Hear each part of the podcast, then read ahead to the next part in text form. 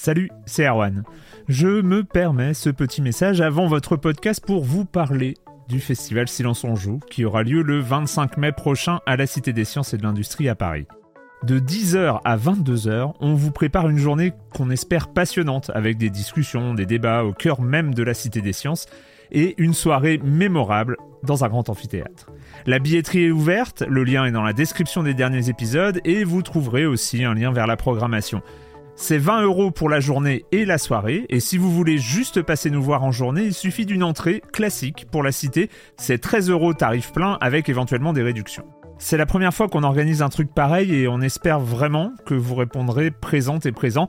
En tout cas, nous, on a très envie de vous croiser de rencontrer celles et ceux qui nous écoutent chaque semaine.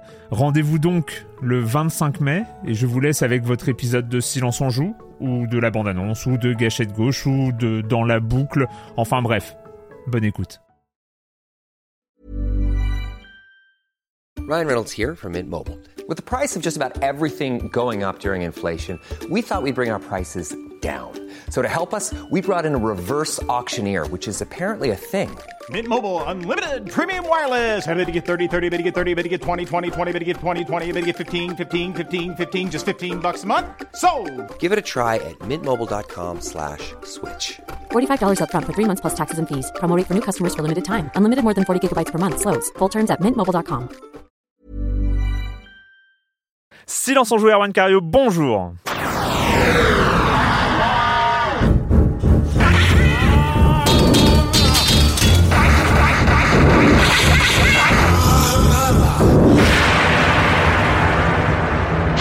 Au programme cette semaine, on va parler de Persona Q2, de Outer Wilds, de Vextronome et, on parlera aussi du, euh, du, du, du quoi, de l'Oculus Quest, c'est-à-dire le nouveau casque de réalité virtuelle euh, dont on a déjà teasé un peu quelques infos il y a deux semaines maintenant, mais on va venir, on va revenir dessus euh, après l'avoir testé et ça va être très bien.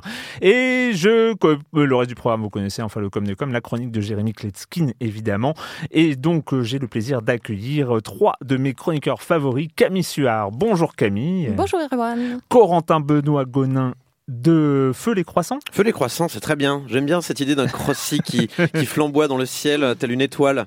qu'on- C'est beau. Qu'on lève la tête et on fait Ah, c'était bien. Et pour, euh, c'est la, la- la- la deuxième fois en quelques semaines, on n'est on est plus habitué, ça Oh nous fait là. tellement plaisir. Clément Apap, bonjour Clément. Bonjour Erwan.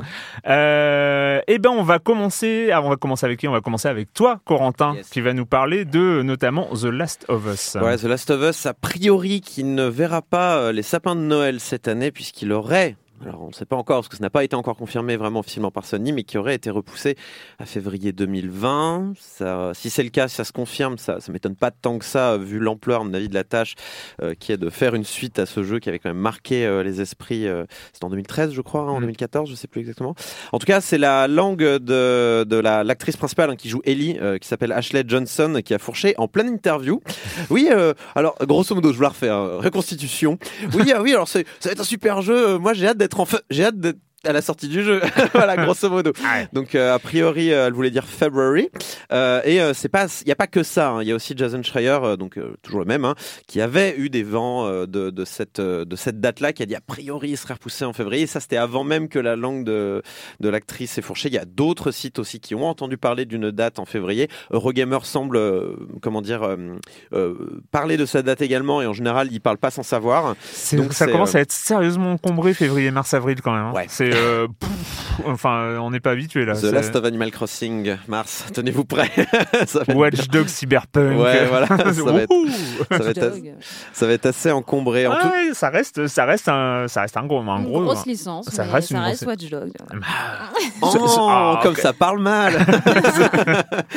bah, on verra. Bon, en tout cas, euh, je, je pense que c'est une bonne chose euh, et je le voyais, je le voyais assez mal sortir. euh, Bah, ils ont déjà euh, vu qu'il leur reste plus beaucoup d'exclus hein, quand même hein, à Sony, de, de gros, très très grosses exclus. Donc ils ont déjà Death Stranding qui est annoncé pour novembre. Oui. Euh, donc voilà, ça permet de dégrainer jusqu'à jusqu'à la fin de vie de la console tranquillou.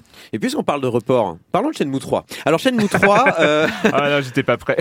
Shenmue 3, il suscite bah, de nombreux commentaires, on va dire, hein, depuis cette E3. C'est le moins qu'on puisse dire. Eh, Et franchement, la simulation de course de tortue, rien que pour ça. rien que pour ça. Et ce pour donc, j'allais dire deux raisons et trois raisons. Donc la course de tortue, Ouais. première raison.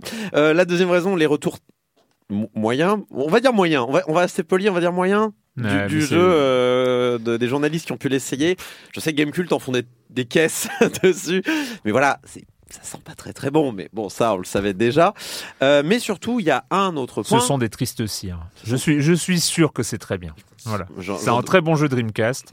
Faut arrêter avec ça. Il y, a- il y a des gens qui râlent en disant journaliste arrêtez euh, de râler toujours sur ce jeu nous c'est ce qu'on veut c'est un rythme pourri euh, des dialogues à n'en plus finir un doublage euh, chaotique sûr, des animations cheloues Mais bref bien sûr. Mais il y a une troisième raison pour laquelle ça fait parler, et c'est à peu près la même raison que pour plein de projets, plein de jeux, Erwan. Sors-moi le nom de cette société qui disrupte tout, tout le temps, dans le jeu vidéo.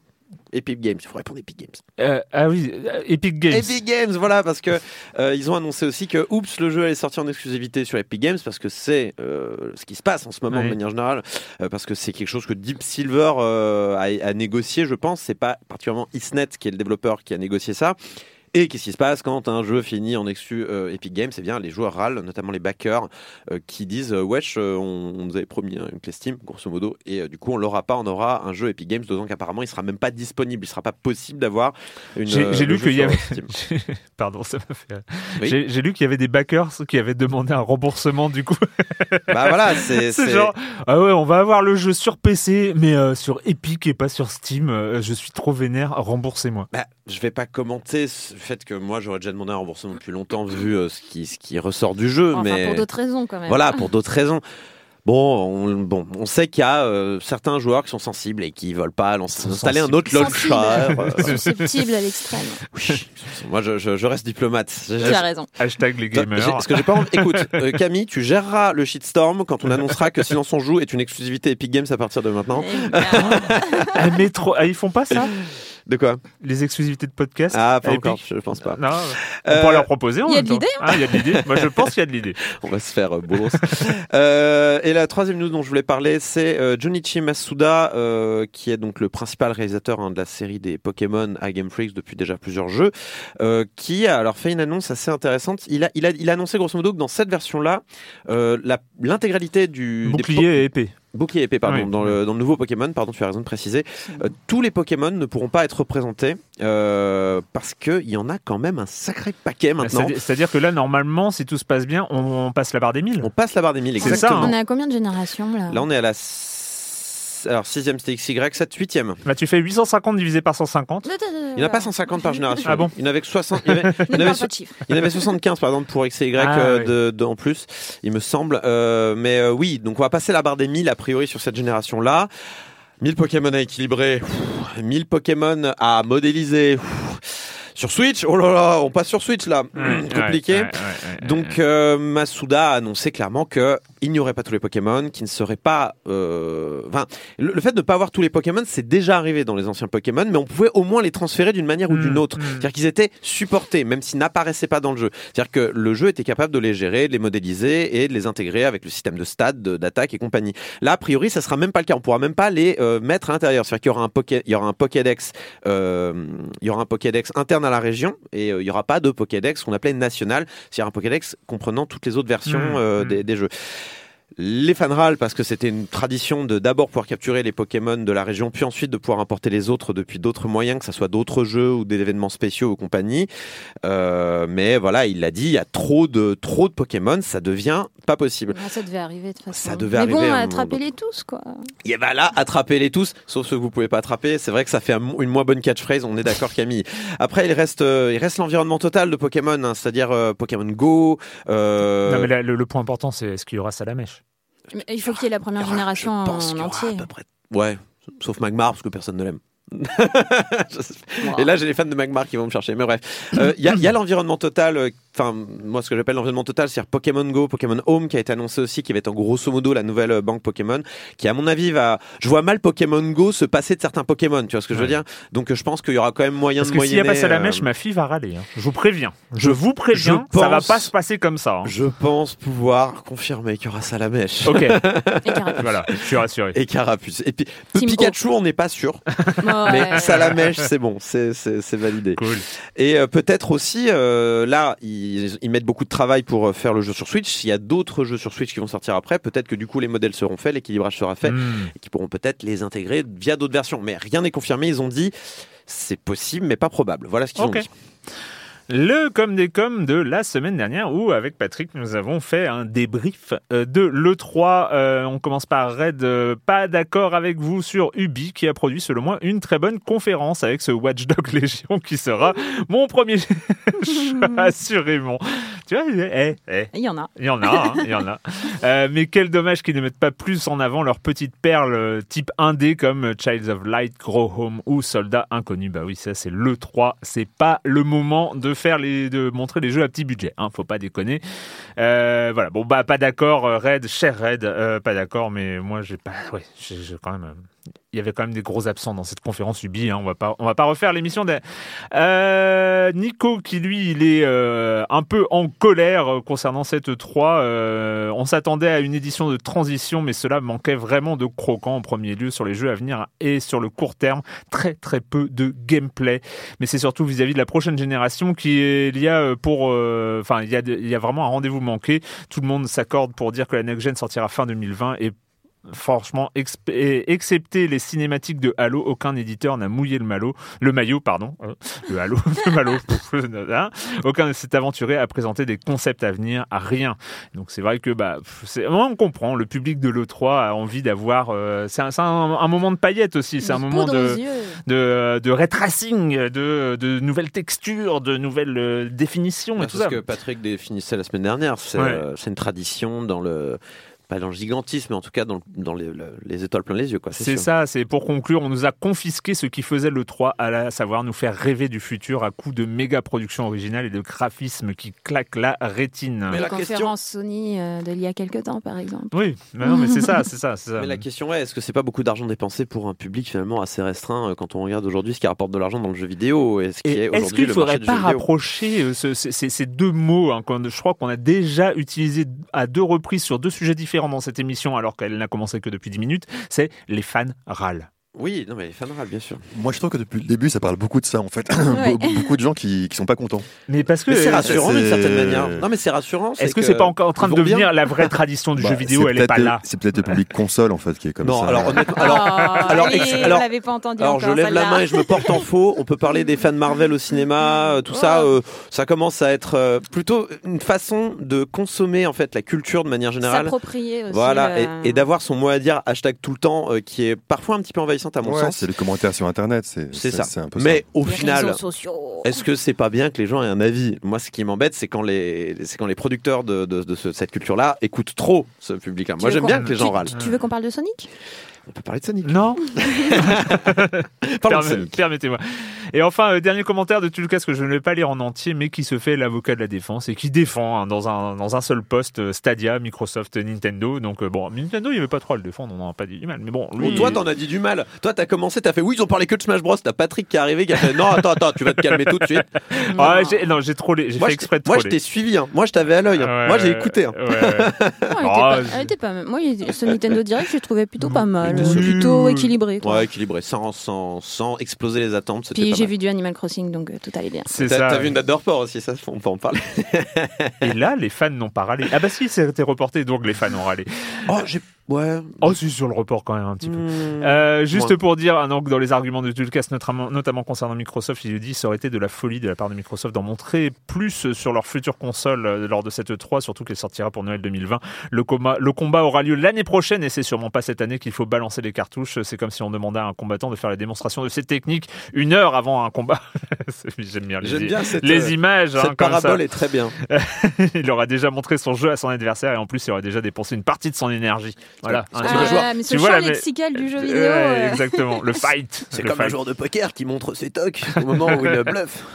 Mais c'est Ah, vrai, que- mais c'est vrai que moi je trouve euh, que c'est assez marrant la manière dont nous, journalistes, enfin, je sais pas si je suis encore journaliste, mais, euh, tu- tu parles dans ce micro. c'est- mais, mais je sais la manière dont on, dont, dont, comme tu le dis Camille, on utilise le champ lexical de la guerre à chaque fois. Mm. On utilise le champ lexical des combats, qui a gagné, Mm. qui a. Enfin, moi, je suis joueur et j'adore que, bah, euh, enfin, un peu moins les consoles évidemment parce que c'est pour les enfants, mais, mais, mais, mais sinon, je veux dire, c'est- intéressant de voir euh, qu'on- la manière dont on, dont même nous, en fait, on participe à ça, en fait. Ouais. Tu vois, moi, à l'époque de Gamecube, je me rappelle les, for- les forums Geiger, les forums. Euh, euh, Enfin, c'est ça date, hein, c'est Nintendo contre. euh, Enfin, Mega Drive contre Super Nintendo. La guerre des consoles. la guerre des consoles, la Ouais. guerre des trucs. euh, mais c'est c'est La guerre marrant. PC console. La guerre- Nintendo, la c'est guerre- bien. la guerre pour console. Plus que la guerre, c'est le jouer à la guerre finalement. Euh, on, est- plus, on est plus sur du clocher, sur de la, du supporting d'une équipe comme on serait euh, supporter d'une équipe de foot ou de Ouais, rugby. ouais, c'est un peu ça. Mais même le 3, c'était marrant. Moi, moi je l'ai pas trop suivi. Je, je suis un petit peu en retrait, en fait, aujourd'hui, de l'actualité pure. Mais c'était marrant à chaque fois. C'était qui a gagné le 3 C'était qui a. Et, et c'est rigolo, en fait, même nous, de. de Il y a eu beaucoup de titres comme ça. ouais, de, de- justement, de- de ouais. contribuer à ça, en fait. De, de contribuer au truc plutôt que ce soit l'industrie. euh. Et c'est là où moi, je vois qu'elle est pas. Enfin, elle est mature et à la fois, elle est encore euh, très enfantine. Ah bah ça, et d'ailleurs un des points qui a été souligné lors de cette E3 dont on n'a pas parlé la semaine dernière, c'est une alors je sais pas, j'ai l'impression que c'est un retour en force parce que je trouve que les, les éditions précédentes avaient un peu fait des progrès sur ce niveau-là. C'est le, mais j'ai trouvé euh, et il y a eu un, un truc, euh, un truc qui est sorti là-dessus, c'est la prédominance absolue de la violence dans tous les jeux présentés. C'est une quasi, euh, c'est le, le- la quasi unanimité ouais. De la, de violence, plus, hein. la- de la violence comme euh, étant le moteur de gameplay. On sait très bien que la violence est un excellent moteur de gameplay parce que ne serait-ce que de taper sur quelqu'un ou de viser quelqu'un, et ben on appuie sur des boutons et ça, ça crée un gameplay. Euh, mais là, il semblerait. Alors, je, parle de mémoire, mais je crois que euh, on est de l'ordre de 80-20, c'est-à-dire euh, dans la répartition des jeux, 80% des jeux présentés étaient avaient une base Bah, de Ce qui est violence. assez fou, c'est qu'aussi maintenant avec Nintendo, on voit des jeux arriver qui sont euh, qui reposent aussi euh, essentiellement sur la violence. Enfin, le Mhm. Nintendo Direct, il y en a eu beaucoup en fait Ouais. des jeux. euh, Ouais, mais ça reste le 3. Enfin, encore une fois, on s'adresse à un public, public, ouais. Euh, principalement masculin, principalement euh, hardcore gamer, qui, euh, enfin, tu vois, on, peut, on, on- on le voit très bien quel est ce, ce public-là. Les autres Nintendo Direct, habituellement, Oui. enfin, ils ressemblent pas à celui qu'on a vu. C'était un Nintendo un Direct spécial pour le 3. calibré pour le 3. C'est juste le 3 qui est un moment où on va montrer en effet du jeu un peu plus conventionnel avec du pam pam boum boum, Ouais. euh, des jeux de, de un peu plus violents. mais, il, est- il- il a quand même cette, cette, euh, ce rôle de vitrine, cette 3. Et, et c'est quand même amusant de constater que le jeu vidéo, dans le secteur du jeu vidéo dans son ensemble, enfin c'est pas son ensemble qui a le 3, mais dans, dans, dans, ses représentants un peu les, les, les, les plus, euh, euh, les, les, plus euh, charismatiques, entre guillemets, euh, eh bien la vitrine qu'il donne à voir euh, à, à un moment où on parle énormément de jeux vidéo, donc où la, la presse généraliste va en parler, etc. Cette vitrine-là, c'est 80% de violence. Mais c'est normal, le joueur de Candy Crush, il regarde pas le 3, si tu veux, il, il en a rien à faire. Non, mais c'est normal. C'est, c'est, c'est- alors, Normal, je sais, je sais si pas tu si peux, tu peux dire c'est normal. mais il y a- il y a- j'avais l'impression en tout Il y a cas d'autres que. joueurs. hein, Est-ce que, est-ce que euh, Fortnite, est-ce que Fortnite a été présenté à l'E3 Oui, peut-être, tu me diras. Mais euh, pas, pas la version Battle Royale, tu vois ce que je veux dire? Enfin, c'est un, c'est un truc qui... c'est L'E3, c'est vraiment un moment très spécifique du jeu vidéo qui, aujourd'hui, ne représente pas la majorité Mm. de ce qu'est le jeu vidéo à l'heure actuelle. Pour moi, l'E3, c'est vraiment euh, un club, euh, c'est peut-être un boys club, euh, finalement, du jeu vidéo euh, Mais peut-être. à l'heure actuelle. Et, et je dis pas que c'est je dis, je dis pas que c'est bien ou mal, je dis juste que c'est ce que c'est aujourd'hui. Tu c'est- dis quand même que c'est normal. je dis pas que c'est normal. Je dis, je dis que c'est normal. Ah, si, tu non, non, non, mais je dis, je dis que c'est normal dans le sens. Je dis que c'est normal dans le sens, c'est là d'où ça vient pour l'instant. Depuis, Ouais. De, je peux vous refaire l'historique du jeu vidéo, mais depuis les années 80, euh, où Nintendo a repris en main le, le jeu vidéo, il l'a mis au rayon jouets, garçons, et depuis ça a été marketé pour les garçons. Donc le 3 est un reliquat euh, de cette période-là. Oui, mais est- moi je trouvais qu'il y avait, il y a- il y a- enfin, en tout cas, je trouvais que sur les éditions 2017-2018, même s'il y avait encore énormément de violence, évidemment, mais je trouvais qu'il y avait, il y avait une sorte de réflexion, une sorte de, de, de, peut-être plus présenté aussi aussi. Ouais, il y avait un, début de, il y avait un frémissement, et là je trouve que c'est, on, on- on- on oublie quoi, on, re- on retombe dans euh, dans un dans un travers un peu euh, un peu classique, comme si euh, bah finalement on pouvait aller- ne pas aller au-delà de cette limite 80-20 entre guillemets de Mm. 80 de violence, euh, 80% de personnages quadra mal brun Pour- mal rasés. Pour moi, le Euh, 3 n'aura- ce genre de Pour, pour moi, le 3 restera. J'ai peur que le 3 reste dans ce genre de proportion-là. Euh, mais je pense en fait que le 3 un jour disparaîtra tout court. Il y aura plus lieu d'être. C'est-à-dire Mhm. que Ah, c'est euh, déjà en train de déserter. un c'est déjà euh. en train d'être le cas. Euh, Je veux dire, Sony commence à faire ses propres conférences, Nintendo fait les siennes, manque plus que Microsoft. Et si plus personne ne va à le 3, euh, bah en fait euh, le 3 n'aura sera peut-être juste un marché euh, du jeu vidéo comme on a les marchés du cinéma à Cannes ou ce genre de choses quoi. Et en vrai, on parlait de, de on est toujours dans le registre de la guerre ou machin, mais en vrai dans d'autres marchés ça se fait aussi. Alors peut-être des marchés encore une fois un peu testo- testostéronés euh, comme par exemple les téléphones quand il y a le CES, c'est qui a gagné le CES quand il- on parle du, du- du salon de l'auto, c'est qui a fait forte impression au salon de l'auto? C'est- Il y a bon au moment où tu arrives dans un salon où il y a plusieurs marques qui se rencontrent, il y a un petit match, il y a un match. Alors. Est-ce qu'on est dans la guerre Est-ce qu'on est dans le match de foot je sais pas, en l'occurrence, je pense que c'est toujours un peu testostéroné, mais c'est un peu le jeu, malheureusement. Ouais, mais rassure-toi, Erwan, on va parler de Outer Wilds. Et là, Yes. On va c'est parler le de- chill absolu. On va parler de Vectronome aussi, c'est Ouais. On va, on va être pas mal, on va être pas mal. Euh, mais on va commencer, mais on va commencer euh, par euh, c'est quoi le dernier, le, le- le dernier grand jeu 3DS, le, Le dernier jeu 3DS, je crois qu'on peut y aller ou comme le ça. dernier jeu 3DS, Moi, après celle-là, je l'arrange. hein. Honnêtement, euh, Persona Q2.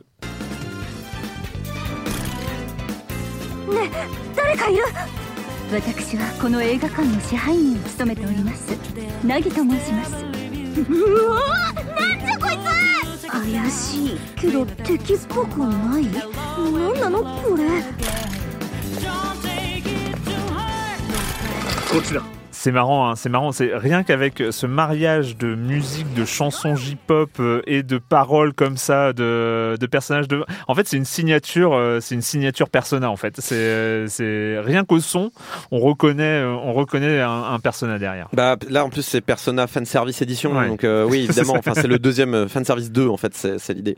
Mais oui, on reconnaît évidemment. Alors, plus pop que ouais c'est jazz euh, jazz moderne enfin Mm, jazz ouais. euh, musique de bataille quoi. C'est c'est vraiment ça. Et pour le coup bah ce persona comme le premier euh, sort à une bande son exceptionnelle. Enfin Mm, pff, mm. c'est- compliqué. Enfin moi je je me l'écoute en boucle maintenant. C'est fini. C'est comme le premier hein. Enfin c'est comme Persona 5 je veux dire. Persona Q2 bon faut peut-être expliquer ce que c'est que Persona Q pour commencer hein, parce Oui. que c'est pas forcément clair pour tout le monde. Persona Q, en fait, c'est euh, le mélange de deux grosses licences d'Atlus que sont euh, Etrian Odyssey, qui est un dungeon crawler. Alors là, euh, plus pur dungeon crawler, tu peux pas, tu peux difficilement faire que euh, Etrian Odyssey, et donc Persona, euh, qui est le- la série de JRPG bien connue, en tout cas très bien connue depuis le 3, euh, 3, Mm. 4, 5. Euh, voilà. Alors le Q, je suis allé voir parce que je me suis posé la question, parce qu'à chaque fois je me pose la question, qu'est-ce que veut dire Q? Alors en fait, c'est un jeu de mots en japonais. Alors je vous fais pour le truc, mais en fait, Seikaiju no Mei Q. C'est le nom japonais d'Etrian Odyssey, donc Persona Q. euh, Ils ont pris le bout de, de la fin du mot, ça veut dire le labyrinthe de l'arbre monde, si vous voulez savoir. Donc Persona, euh, c'est euh, du euh, JRPG classique au tour par tour, avec un système qu'on connaît bien, euh, d'affinité, euh, euh, de personnages avec qui on s'attache, et- etc. Et un système donc de Persona, donc c'est euh, c'est pas des Pokémon, mais en tout cas, c'est des, c'est des stances un petit peu Mm. qu'on- qui, qui nous accompagnent et qu'on peut équiper euh, au personnage principal. Sauf que dans Persona Q, on peut, les, a- on peut les équiper à tous les personnages. Donc tous les personnages, ils ont une paire en fait de personnages. Ils ont le leur qu'ils ont habituellement et ils ont un autre qu'on peut leur euh, filer euh, un peu comme ils équiperaient ces Mm. personnages-là. Euh, et euh, Etrian Odyssey, euh, le gameplay, c'est quoi? Eh ben, on est dans des dans des labyrinthes euh, où en fait on se déplace et c'est de, de la rencontre aléatoire. Euh, mais très hardcore et très rapide. C'est vraiment du combat extrêmement rapide. C'est du tour par c'est du c'est du speed RPG quoi. C'est vraiment du tour par tour très très rapide. À tel point d'ailleurs qu'il y a des touches spéciales pour euh, rusher le, le combat. Euh, et euh, l'une l'une des l'une des autres particularités de de, de Odyssey, c'est qu'on on dessine soi-même la carte du donjon. C'est-à-dire que sur l'écran tactile d'en bas, on est là avec son petit stylet et on fait les couloirs. Alors là, il y a une porte. On met la porte. Là, il y a un coffre. On met le coffre.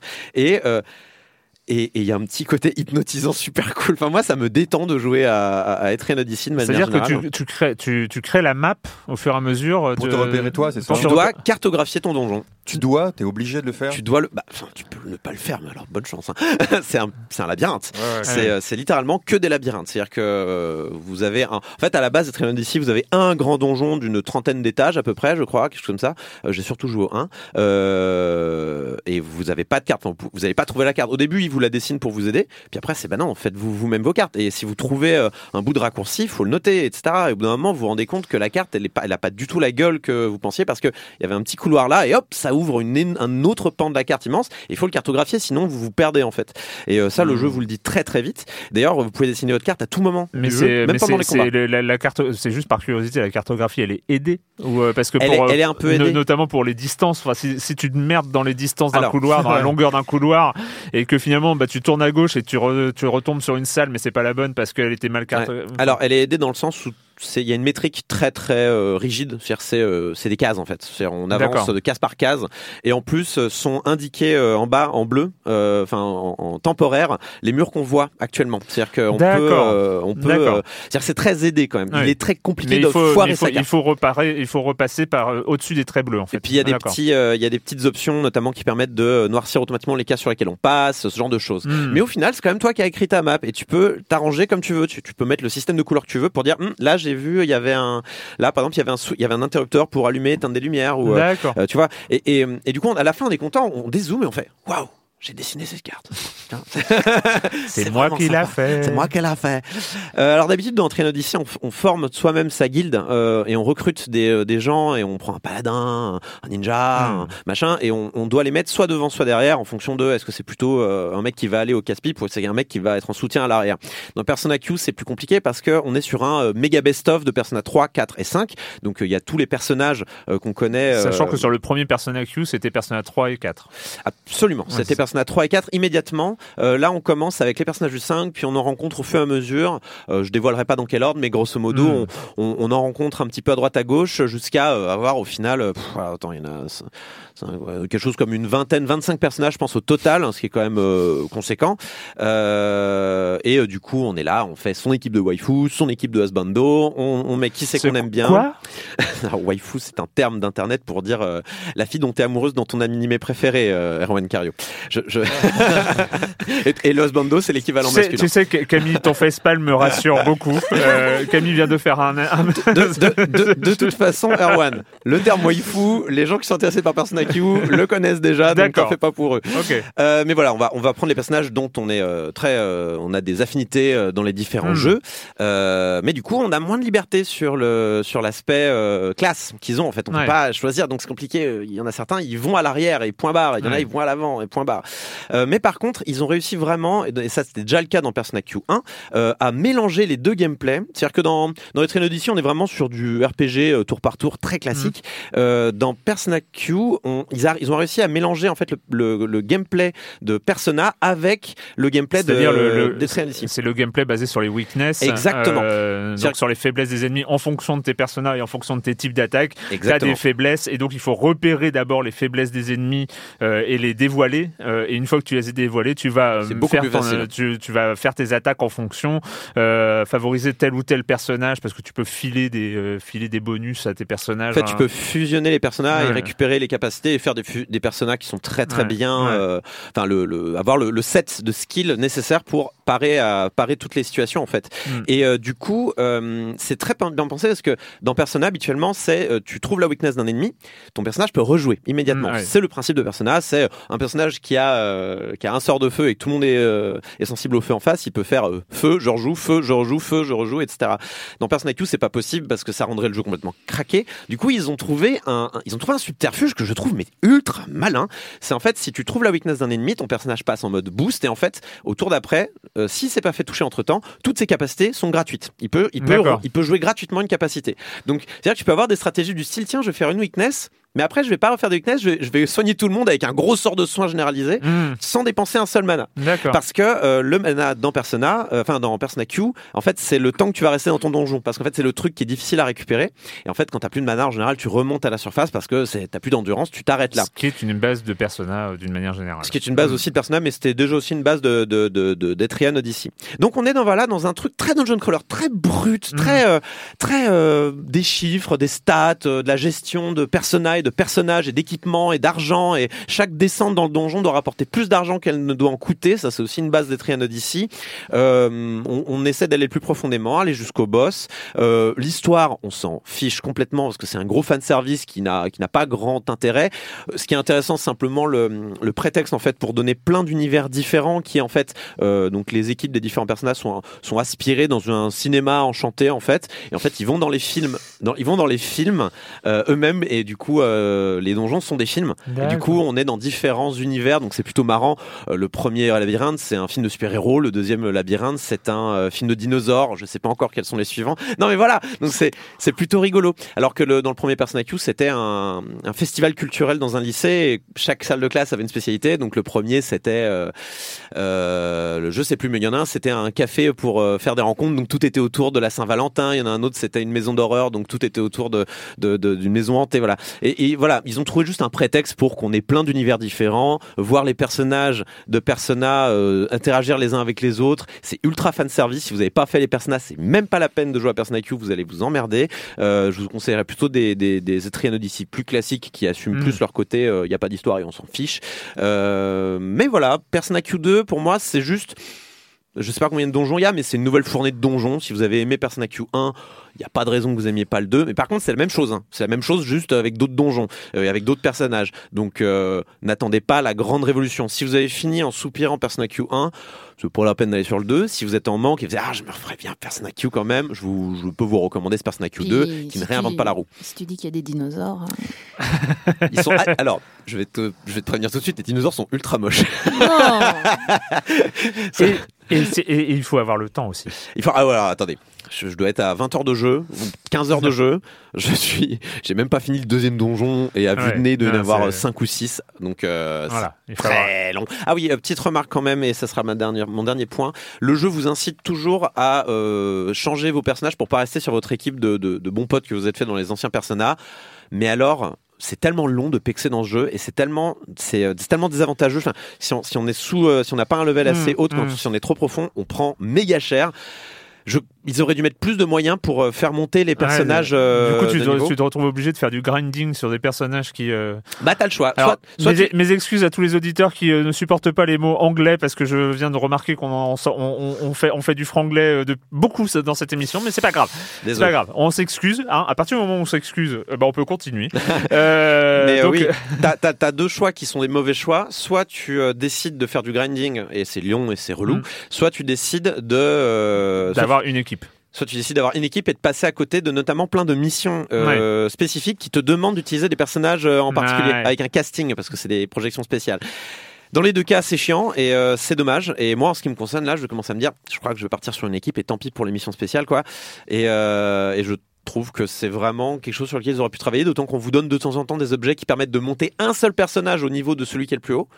Euh, ce qui est une très bonne idée, mais il faut en donner plus les gars, parce que franchement, j'ai pas, j'ai pas envie de pexer, quoi. J'ai plus envie de pexer, j'ai plus le temps de pexer. J'ai, plus plus hein. 14 ans, Erwan. je peux plus faire ça, c'est plus possible. Même si c'est sur 3DS, c'est plus possible. Et sur 3DS, les gars, vous auriez pu le sortir sur Switch. Je sais que pour dessiner la carte, c'est plus pratique, mais quand même. Voilà, donc c'est sur euh, 3DS, c'est par Atlus, et ça, ça coûte 40 euros à peu près. Merci Corentin. Et c'est le moment d'accueillir Jérémy Kletskin et sa chronique jeux de société. Salut Jérémy. Salut Erwan, alors cette semaine un épisode super complètement spécial. On va faire un petit peu de rétro board gaming pour parler d'un jeu qui est sorti en 2008 sous le nom de Penguin Party, puis en France en 2010 sous le nom ridicule de Pingu. Alors euh, pourquoi viendrais-je vous emmerder à parler d'un jeu pareil? Eh bien il y a une seule bonne raison. Ce jeu, je vous l'affirme, c'est le meilleur jeu de cartes du monde. C'est un des petits jeux de René Knizia, vous savez l'auteur le plus prolifique de tous les temps avec plus de 600 jeux. Il a gagné tous les prix de la Terre avec des milliards de jeux, mais pour moi son chef-d'œuvre c'est Penguin Party. Je vais rapidement vous expliquer les règles, vous allez voir c'est d'une simplicité insolente. Le jeu ne comporte que 5 séries de 7 cartes de 5 couleurs différentes. 7 pingouins bleus, 7 pingouins verts, 7 pingouins rouges, 7 pingouins jaunes, 7 pingouins violets et 7 pingouins rouges. Et puis quelques jetons pour compter les points, mais c'est tout, c'est tout ce qu'il y a dans la boîte, c'est une petite boîte. On distribue toutes les cartes à tous les joueurs et chacun à son tour va en poser une sur la table. Les règles de placement sont simples, les cartes doivent être collées les unes aux autres. On doit former une pyramide en commençant par la base d'un maximum de 8 cartes. Pour placer une carte à l'étage supérieur, il faudra qu'elle ait la couleur de l'une des deux qui sont en dessous d'elle. Entre parenthèses, là, vous vous rappelez de Orbis, ils se sont clairement inspirés de Penguin Party. hein. Et puis c'est tout. Le but du jeu étant de se débarrasser d'un maximum de ces cartes, plus on dans la pyramide, moins il y a de couleurs disponibles. Il faudra faire en sorte de ne pas se retrouver coincé avec trop de cartes dans sa main. Ce jeu fonctionne vraiment à tout âge, vous pourrez filer des cartes à des enfants de 3 ans qui pourront prendre du plaisir à jouer avec vous. Et puis les adultes, vous les verrez soupirer, s'exclaffer, croiser les doigts, se moquer et se marrer. Ce jeu est un chef-d'œuvre, c'est profond, c'est fin, c'est intelligent et c'est simple. C'est fou comme c'est simple. Et là, je vous avoue que mon réquisitoire ne s'adresse pas uniquement aux joueurs. J'aimerais à ce micro, de manière solennelle, supplier les éditeurs qui nous écoutent de ramener ce jeu à la vie. C'est par exemple exactement la taille de boîte qu'on retrouve euh, dans la nouvelle collection de Matagot, on avait parlé de Matryoshka. C'est aussi la taille de boîte de The Mind. Alors vous le trouverez sur toutes les étagères dans tous les magasins spécialisés au Japon.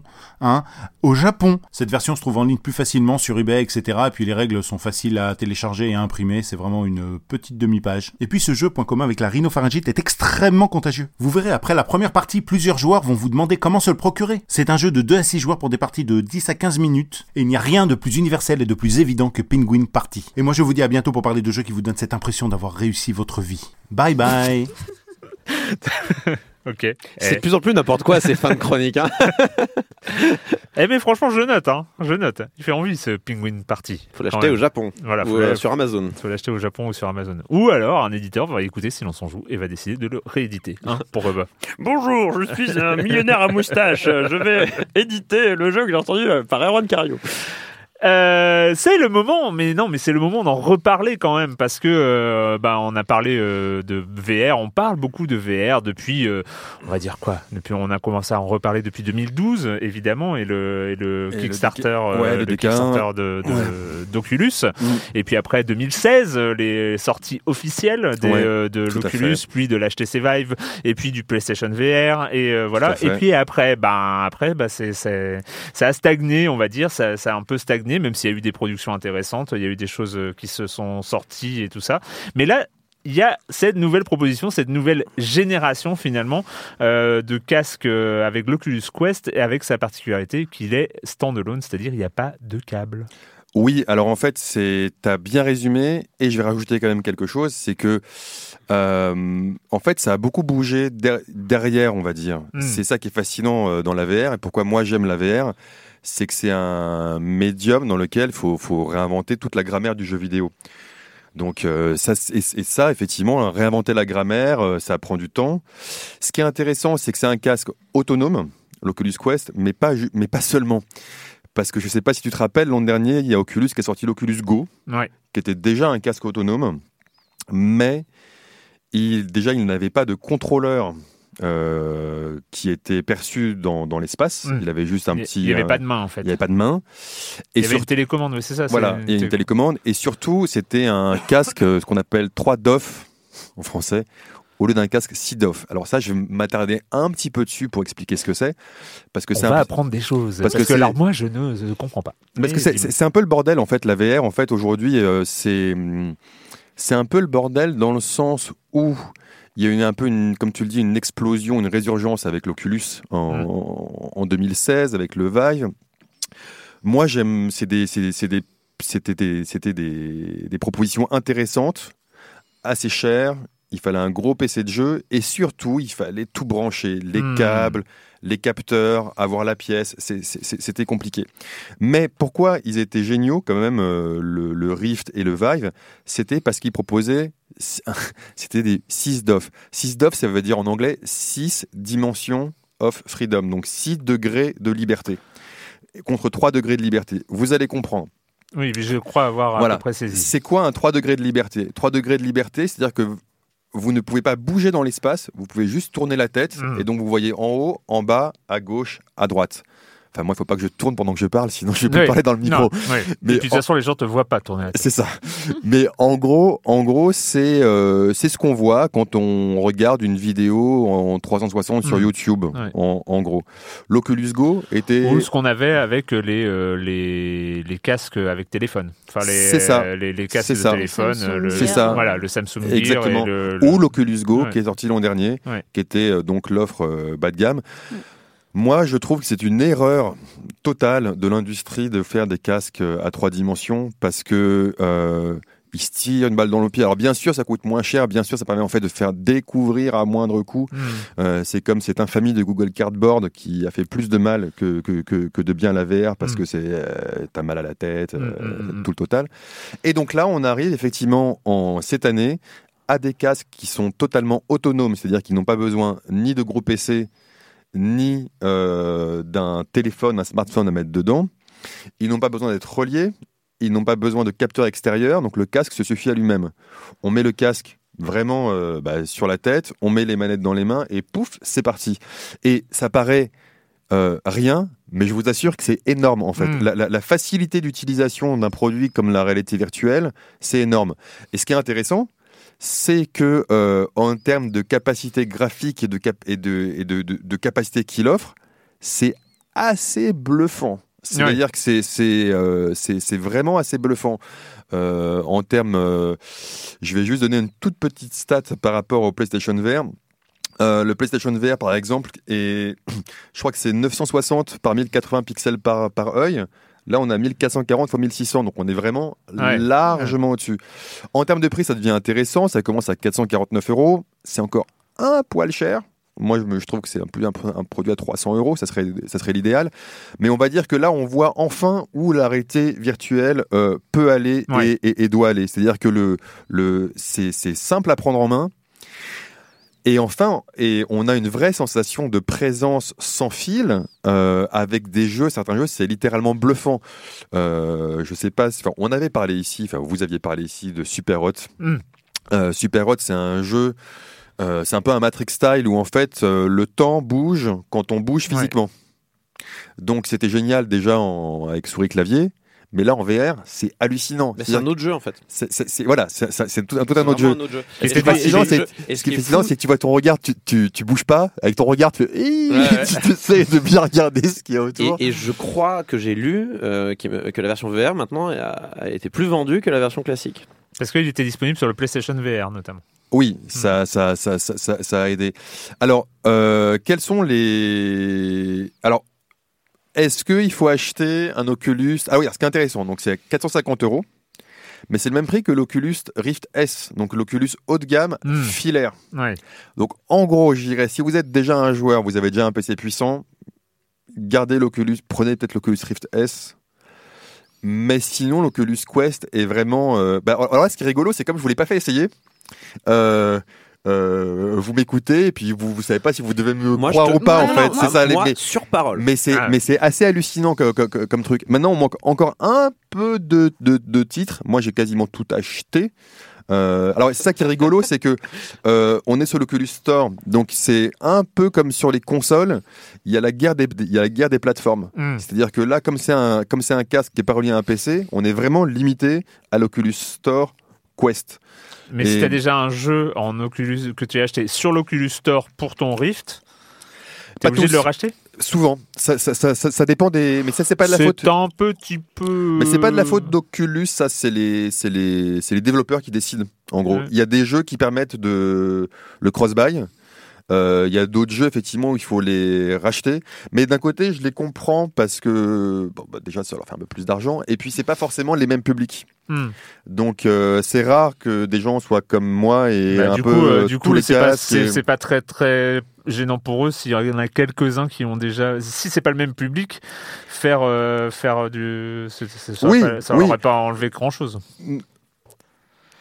Attends, laisse-moi réfléchir dans ma tête lentement. Bah, ça veut coup, dire les- que le- du coup, les gens ils vont pas Les, le les gens qui auraient, auraient déjà. en fait, euh, en, fait, en fait, je pense que le, le public, c'est quoi? C'est que aujourd'hui, ceux qui achètent l'Oculus Quest, c'est encore, on va dire, des gamers comme moi qui connaissent. Hmm.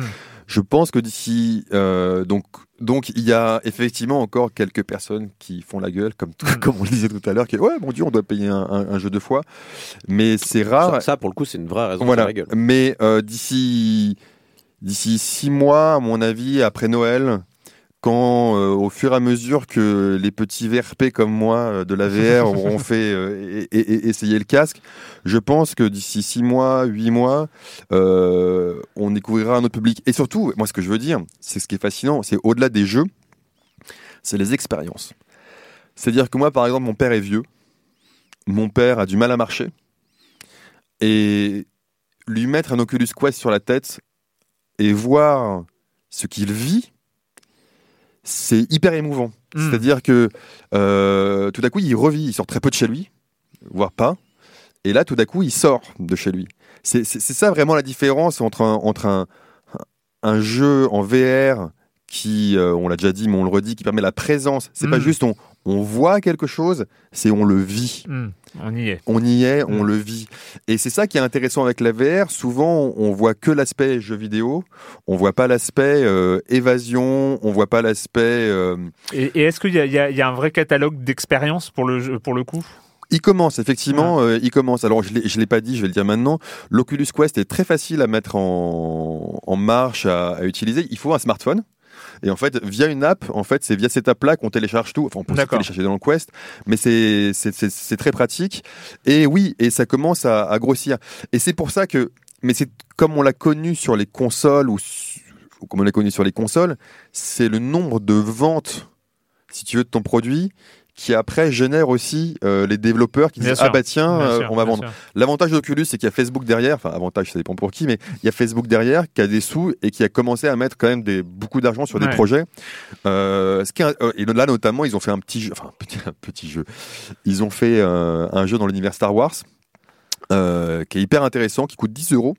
Alors ce qui est rigolo c'est que justement quand on, on a un nouveau support une nouvelle plateforme c'est quel est le prix euh, des jeux. Sur l'Oculus Quest, ça tourne entre 10 et 30 euros. On va dire 30 euros, c'est pour un Beat Saber, donc un gros titre. Euh, c'est pour un Moss, c'est pour, euh, c'est pour un Super Hot. Et un Darth Vader, euh, donc un Darth Vader est à, est à 10 euros. Et je trouve que les prix sont relativement honnêtes. Voilà. Donc, euh, essayez-le. Je pense que je pense que autour de vous, euh, des gens, des gens l'auront. Mais c'est comme on le disait il y a il y a 15 jours, là, et après l'avoir essayé, pour moi, c'est vraiment le Nokia 3310 de la VR. On n'est pas à l'iPhone, mais c'est un produit, euh, c'est un produit cohérent. Ouais.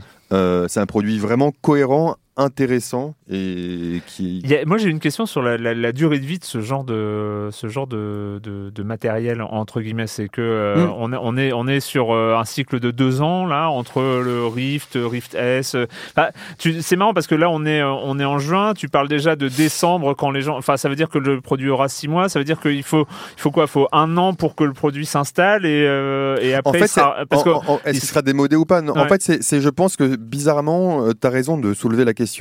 Je pense que la question se pose plus sur les casques autonomes Ouais. euh, de, de, de la, de la durée de vie. Je pense que ça sera plus long qu'un smartphone. Je pense que 3-4 ans, Ouais. euh, c'est. Mais, mais par, exemple, par exemple, les casques PC, euh, voilà, c'est plus long. Hmm. Mais après, il y a plus de confort. Oui, puis la puissance de... de calcul, là, est là, à l'intérieur du casque. Donc forcément, quand euh, les euh, cartes graphiques et les, les trucs comme ça vont s'améliorer, euh, il va y avoir une nouvelle version plus puissante. Ouais, alors que finalement, mais- un, casque, mais- un casque qui n'est qu'un écran. Enfin, mais euh, avec- il y a quelque chose qu'il faut dire et il faut insister dessus. Et c'est contre-intuitif euh, quand on travaille dans le jeu vidéo, c'est que en VR, la puissance fait vraiment pas tout. D'accord. C'est-à-dire que même s'il y a peu de polygones, le, le- le cerveau est de toute façon, euh, il, est, il est triqué, le cerveau est Mm. manipulé. Donc euh, il suffit de jouer un super hot pour, euh, pour, pour comprendre. C'est pas comme dans les jeux classiques 2D où on a Ouais. besoin de voir, on va dire, euh, enfin c'est chouette de voir du photoréalisme. En VR, c'est pas essentiel. Voilà. Enfin, euh, Sperot, il y a une licence artistique. Bien sûr, mais ce que je veux dire, c'est que tu, tu- au-delà de ça, c'est que Enfin, il faut quand même un, un peu de taf sur l'ADA, quoi, ce que je veux dire. Oui, mais ton cerveau, si tu veux, c'est pas comme ton cerveau est déjà triqué de base parce que tu es, t'es dedans, t'es, t'es immergé. Donc si tu veux, la, la puissance graphique, la, la- Ce que la- veut la- dire euh, Clément, c'est qu'il n'y a pas besoin de ray tracing. mais il a du mal à le dire, voilà. Non, oui, bien sûr, bien sûr. Mais non, Mais mais- a- a- Pardon, excuse-moi. Non, non, mais tu m'aides, c'est bien. Après, il y, a- il y a quand même des jeux qui font de facto mal à la tête. Euh, euh, je parle en termes de réalisation et je parle même pas de jeux d'ailleurs en VR, mais là récemment on a parlé de Gâteau Roboto. Moi j'avais mal au crâne au bout d'un moment, donc je pense Mm. que dans les jeux en VR ça doit être pareil sur certaines euh, directions artistiques. Donc faut quand même Oui, faire mais si tu veux, d'autant plus attention en VR, je pense. D'autant plus, oui, mais c'est c'est ça qui est intéressant et c'est ça moi que je trouve excitant, c'est qu'il y a toute la grammaire à refaire. Donc quand tu refais une grammaire totale de, de jeu, bah, parfois tu te gourres, parfois tu te Ouais. gourres pas, et, et on, on se rend compte que si tu veux la, la puissance graphique, le photoréalisme, etc. Aujourd'hui, c'est pas vraiment un cheval de Hmm. bataille. Ça sera probablement dans 3, 4, 5 ans. Mais aujourd'hui, t'as pas besoin d'avoir euh, d'avoir euh, des graphismes euh, hallucinants pour déjà euh, Non, mais au contraire, vivre moi, le truc. Je pense plutôt genre ménager son cerveau et ses yeux. Par exemple, Thumper en, en VR, je sais qu'il existe. Je suis pas sûr que j'ai envie d'essayer.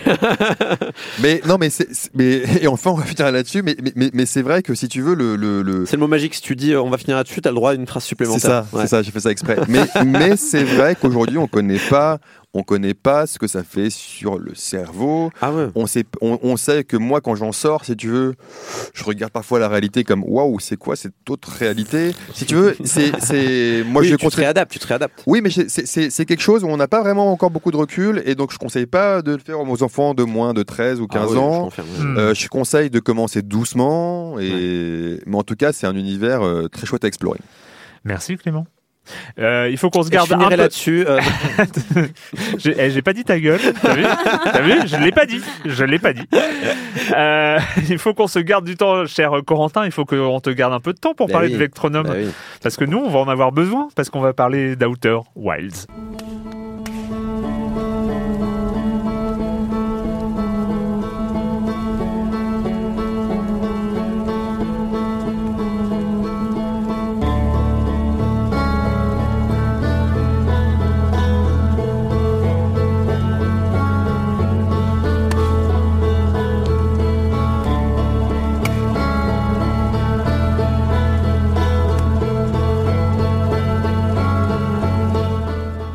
Camille, on va parler de banjo, euh, de Mhm. camping, De euh, chamallow grillé. de chamallow grillé sur une planète lointaine, euh, en regardant des couchers de soleil.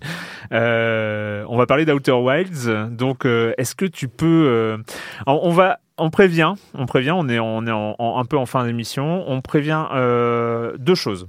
Ce jeu est exceptionnel. Vous pouvez, vous devez y jouer.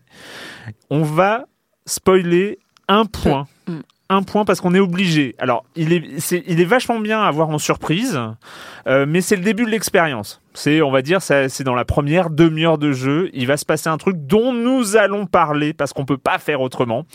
On va pas sur-spoiler la suite parce que de toute façon, il y a rien. Euh, On va juste donner des petits détails juste pour vous faire envie, pour euh, vous amener à, à- à jouer à ce jeu. Je préviens que c'est pas un spoil. En tout cas, dans- je ne considère pas que c'est un spoil un majeur. C'est un système de jeu.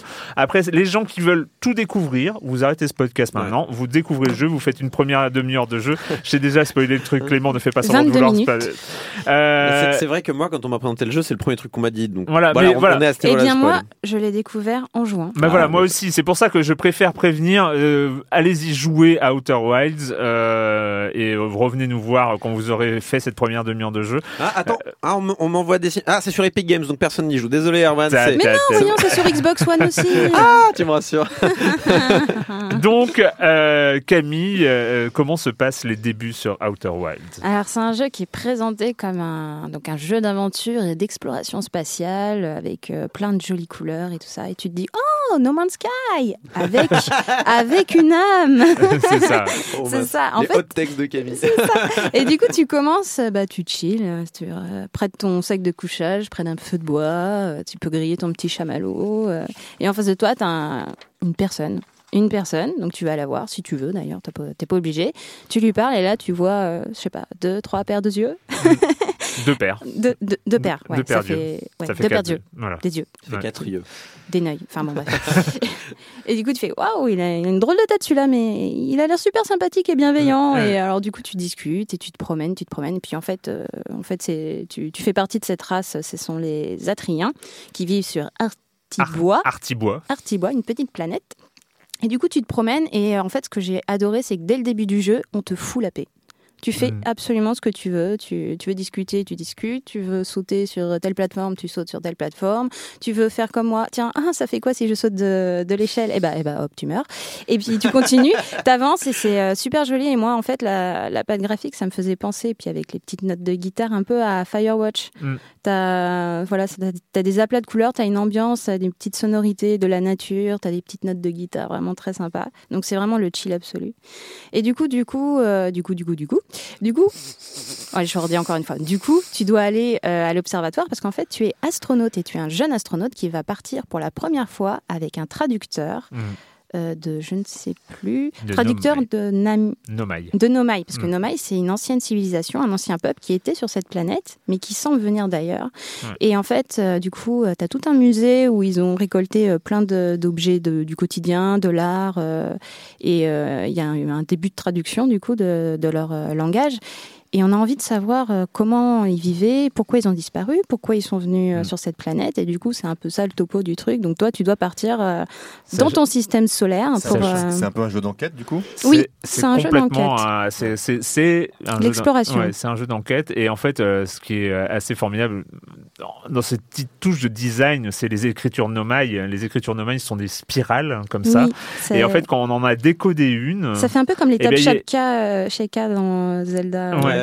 Et, et ben il y a une nouvelle spirale qui va euh, qui va naître et on aura par exemple si ça peut être une conversation, on va on va décoder une spirale, ça va être une première euh, remarque et si quelqu'un lui répond, bah c'est une autre spirale qui apparaît en, en, euh, collée comme ça et donc du coup ça fait des quand il y a une grande conversation, ça peut faire des, des fresques de spirales comme oui, ça. puis qui- c'est très lumineux, c'est bleu, c'est ouais. c'est- c'est vraiment très très joli. Mm. Donc voilà, tu te promènes et après tu fais ce que tu veux. Bon, moi j'ai fait ma nerd, j'ai épluché tout le musée pour en découvrir un maximum. Et du coup, euh, donc tu récupères les codes de ta fusée, ta fusée qui est euh, qui, qui paye pas de mine. hein. On dirait que c'est fait en bois. euh, tu te dis mon dieu, Ouais, je vais rentrer là-dedans. c'est un peu la, la- la- la fusée euh, do it yourself. Ouais, hein. c'est T'es- T'es en exactement vue ça. première ou troisième personne Euh, première. Ouais, T'es en vue, ça. subjective et euh, tu découvres une fusée un peu de briques et de broc avec euh, genre un, un vieux tonneau en bois. Ah, euh, Donc, combiné- là, donc là, t'as pas compris la question de, t'as pas compris la question de, de, de- Clément, je vais y arriver. C'est est-ce qu'il, est-ce qu'il existe en VR ce jeu? Mais en vrai, euh, pourquoi a- pas Ouais, pourquoi pas. Pourquoi pas ça, ça, ça pourrait euh, totalement le faire.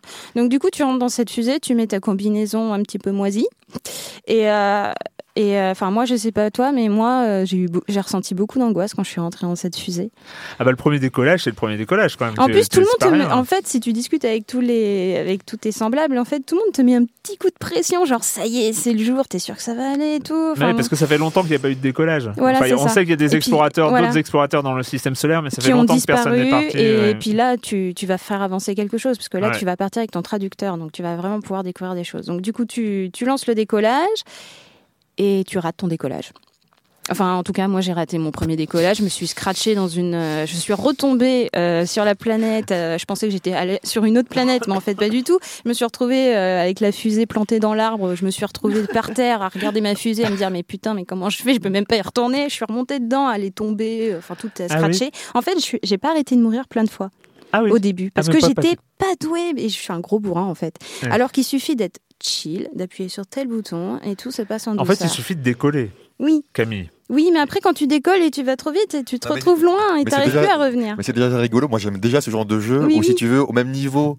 de début, Mm. vous n'avez pas du tout la même déjà non, parce expérience. C'est ça qui est fascinant. appréhendé. Parce qu'en plus, moi, je sais pas, mais moi, l'exploration spatiale, c'est genre le, mon grand regret dans ma Mm. vie, tu vois. Du coup, j'étais hyper stressée, euh, vraiment à fond. Et du coup, j'étais en panique. Fallait que je me disais, faut que j'appuie là, faut que j'appuie là. Alors qu'en fait, c'est tout Et simple. un des points très importants et qui, va, qui est très important dans cette différence entre cette arborescence totale d'expérience à partir du moment, on va dire, à partir du premier décollage, plus personne n'a le même jeu. C'est-à-dire qu'en fait, tu décolles et tu n'as zéro indication. C'est tu décolles, tu vas explorer. Donc ça. en fait, euh, aucun joueur va, va faire exactement la même chose. C'est-à-dire Mm. tu décolles une planète, tu vois le Soleil, tu vois les autres planètes, tu vois les lunes autour des planètes. C'est absolument pas euh, guidé. c'est absolument pas guidé. T'as t'as- t'as pas d'objectif. Non, t'as- ton journal de bord où tu as Mais tes tu te sens pas perdu parce que par exemple, enfin, je sais que les jeux Mhm. sont absolument pas comparables, Mhm. mais prenons Elite Dangerous que moi que, que moi j'adore. Elite, une, une des critiques, enfin où on va dire que les jeux où certains joueurs n'accrochent pas plutôt, on va plutôt dire ça comme ça, c'est justement que c'est absolument pas guidé. Mais je pense que ça doit... certains joueurs ne, ne- ne- n'apprécieront pas ce jeu à cause de ça. Alors moi, je, je, je pense que c'est pas c'est pas du tout un frein. Moi, j'aime bien être guidé Mais par moi, ailleurs. Je, euh, je- je sais que j'aime bien être guidé. Mm. J'aime bien les open world, mais j'aime bien être guidé par euh, par un, par un scénario, par un truc. Oui, comme enfin ça. en tout cas qui est Mais- des. Là- Là, en fait, la particularité, et c'est le point très important par rapport à Elite Dangerous, par rapport à No Man's Sky, c'est que c'est de l'artisanat. C'est fait à la main, le système Mm. solaire. C'est-à-dire qu'en fait, on arrive, on sort d'Artibois, et ben autour d'Artibois, il y a déjà il y a une lune qui tourne autour. Mais on va voir très vite que le système solaire est composé de 4, 5 planètes. Donc c'est pas non plus une un, un total euh, Débauche de- débauche de, de trucs. chiffres, Il de- y a un petit truc parce qu'il y a une map où tu vas pouvoir euh, faire un dézoom pour avoir une sorte de map de, de- du système solaire. Tu vois qu'il y a une sorte de truc qui s'appelle l'intrus, Oui. euh, qui est une sorte de comète euh, qui a qui est pas dans le même plan de de, de rotation autour de l'étoile. Tu vois, t'as pas 50 milliards de trucs à faire. C'est-à-dire que t'as- quand même des beaucoup de choses, à découvrir. Mais tu sais en fait, très bien. t'es déjà guidé un Oui, peu. parce enfin, qu'en fait, au début, on te dit, voilà, à tel endroit sur la planète Léviato ou Léviathan, Mm. j'ai envie de l'appeler Léviathan parce qu'elle est, euh, voilà. Et euh, en fait, on te dit, ouais, par là, il y a eu telle personne, on, aimerait bien retourner, ou telle autre planète, il y a quand même quelque chose. En fait, t'as as des petits Et indices puis- comme et ça. puis- Vous êtes guidé. Enfin, moi, Et que- on est, et on c'est est guidé par, par, notamment par un, par, je redonne le truc, mais on a par exemple, on découvre euh, sur sa planète qu'on a un, instru- un instrument qui s'appelle l'oscillateur, Mm. Et l'oscillateur est très important, c'est qu'il détecte des fréquences, et notamment il détecte des fréquences des anciennes missions. Et comment est-ce que tu détectes les fréquences? Ah, ça c'est c'est d'une poésie. Enfin, je- Oui. rien le, le- le dire, ça, ça, ça dénature un peu le truc, mais euh, en fait, on entend des instruments de musique. C'est-à-dire que les autres explorateurs, eux, ils sont. J'aime bien ton, ton truc de chill parce que c'est un oui, peu, non, mais ça, c'est- c'est un peu le- un- un- une sorte de fil rouge. Mais ils sont, euh, ils, ils jouent du banjo. Il y en a un qui joue du banjo, l'autre de la flûte, l'autre de euh, des petites percussions, euh, des petites. Il y en a Et un donc- qui a ramené son DJ set. Et donc, et en fait, en, sur. en- en scannant, en scannant le, le- le système solaire, eh ben, on va repérer comme ça des sons, des musiques euh, Mm. comme ça qui euh, qui euh, qui sonorisent finalement le système solaire et qui vont nous inciter à aller voir. Bah tiens, je vais aller voir ce banjo quand même. Ce banjo, il est il est étonnant. Donc on va aller voir, on va aller se diriger vers le banjo. Et, et Mais au fur et à bien, parce que mesure. c'est du guide invisible en fait. Ouais. Ça, ça te donne envie naturellement Ouais. d'y aller de Mais il y manière a plein de organique. petites Exactement. choses qui te donnent envie, qui peuvent te faire partir dans plein de directions différentes, en Mais fait. tu sais à quoi ça me fait penser Mais c'est évident, c'est à Breath of the Wild, c'était pareil, t'arrivais, t'étais pas guidé, t'avais un immense truc Alors- qui te fait je vais aller sur cette montagne, non, je vais aller dans cette forêt, non, je vais aller au bord de la mer. Et euh, du coup, tu y allais sans que quelqu'un te dise va à ce point. euh, Mais là, par sur contre, c'est- microscopique. hein, Vraiment, Ouais, les planètes sont toutes petites, le système est tout petit. C'est un euh, système solaire euh, à taille humaine. Oui, voilà, c'est ça. Je crois que ça fait euh, un kilomètre la, la, la- la- Ah oui. une planète, tu vois. C'est c'est En fait, il y, a- y y un petit côté, euh, il y a un petit côté le petit prince. euh, Oui, dans, c'est vrai, dans- les le planètes, il y a, il y a un petit côté le petit prince dans les dans, dans les planètes. Euh, pour euh, alors, on va faire. Je, je fais juste. Non, tu, tu voulais dire rajouter. Je- Non, mais je sais pas si euh, on peut le dire après. hein. C'est c'est juste qu'en fait, on dit euh, le chill, le chill. Mais il y a aussi, euh, quand tu arrives sur une planète, ça peut vite devenir hostile, en fait. Ah oui, c'est pas, on n'est pas. euh, Toutes les planètes sont pas toutes mignonnes. euh, Oui. voilà, Et vous êtes hein. quand même fort parce que vous n'avez pas encore spoilé le moment. On n'a c'est pas, ça qui eh, est beau. on n'a pas encore sur le moment, mais parce que c'est le, le point, évidemment, le, le, le, le point qui est majeur et, et qui donne son aspect exceptionnel, c'est. euh, Majora's Mask. Ah oui, alors toi, t'as t'as cette référence, mais effectivement. Alors en euh, fait, j'ai perdu, du coup j'ai relancé une partie et j'ai fait autre chose à côté, j'ai pas mis pause, j'ai laissé le jeu et d'un seul coup j'ai vu une, une comète immense venir s'abattre sur la planète d'Artibois. Et c'est là que j'ai découvert qu'en fait, euh, ouais, bah alors depuis tout à l'heure je meurs dans des, dans des, dans des situations débiles, mais en fait je suis obligée de mourir. Et en fait, le truc important c'est que c'est qu'au début tu vois une statue qui, euh, qui te sonde en fait Mm. et qui te, qui te rappelle tous tes souvenirs. Et en fait, à toutes les 22 minutes, donc il y a cette comète qui inévitablement vient ah, ce se n'est pas une comète. C'est pas une comète Eh non, ce n'est pas une comète. C'est. euh, Ouais, tu- tu as- tu as- pas tu de spoil, pas de spoil. Euh, Alors, il se passe un truc toutes les 22 minutes, mais c'est. J'ai juste vu un gros truc, Ouais, un gros flash. c'est Bon, bon, d'accord. Un gros truc qui arrive. il y a un truc qui arrive et on qui peut, on explose peut tout. découvrir, voilà, on est dans une boucle temporelle de 22 minutes, euh, qui, euh, on a 22 minutes pour explorer ce système C'est solaire. 22 pour- minutes de temps réel, c'est-à-dire que c'est 22 22 minutes de jeu pour Voilà, c'est 22 vraiment, minutes de euh, temps réel. Mais euh. C'est c'est- tu- c'est marrant que tu, tu parles de cette saison, c'est c'est Ouais. étonnant. Donc en fait, on n'aura pas. On, on spoil moins que j'avais bah, prévu, Euh, mais il se passe un truc tous les 22 minutes, donc on, on est dans, on est mais dans cette euh, du coup, ça fait comme. euh, Enfin, en fait, du coup, tu as tous tes souvenirs qui sont gardés, tout Mm. ce que tu as fait, ce que tu as vu. euh, en fait, tout est maintenu dans ton journal de bord. Ouais. Par contre, tous les autres autour, ils captent que dalle. hein. Il n'y Ouais. a que toi qui es conscient que euh, C'est- tu reviens euh, pour essayer de, de- de découvrir euh, et comment euh, empêcher ça, en fait. C'est un pur jeu solo, il n'y a Oui. pas Pur. de pur. C'est marrant d'ailleurs cette durée de 22 minutes parce que je crois que Majora's Mask justement t'en parlais, c'est je crois que c'est je crois que c'est un- 25 tr- minutes ouais, les 3 c'est jours en aussi. Près ouais. de 30 ou minutes ou quelque chose comme Sans ça. avoir ouais. ralenti le temps, je crois que c'est cette durée-là. Donc peut-être ça a été étudié, peut-être le chiffre magique est là en cas de boucle temporelle viser cette période. Puis avec les planètes, tout ça, enfin, tu vois, il y a un côté très. Ouais. euh, Et sachant, il faut quand même le préciser que les voyages euh, entre les planètes interplanétaires sont très, peuvent être très rapides. C'est-à-dire qu'il n'y a pas forcément de Mm. perte de temps pour rejoindre une planète. Sauf pour, au euh, début, quand tu galères et que tu te retrouves Oui. à l'autre bout et que tu fais bon, bah, je vais me laisser partir, périr dans le soleil. Il n'y a plus que ça à faire. Moi, moi, évidemment que je vais jouer quand j'aurai retrouvé mon, mon PC de jeu.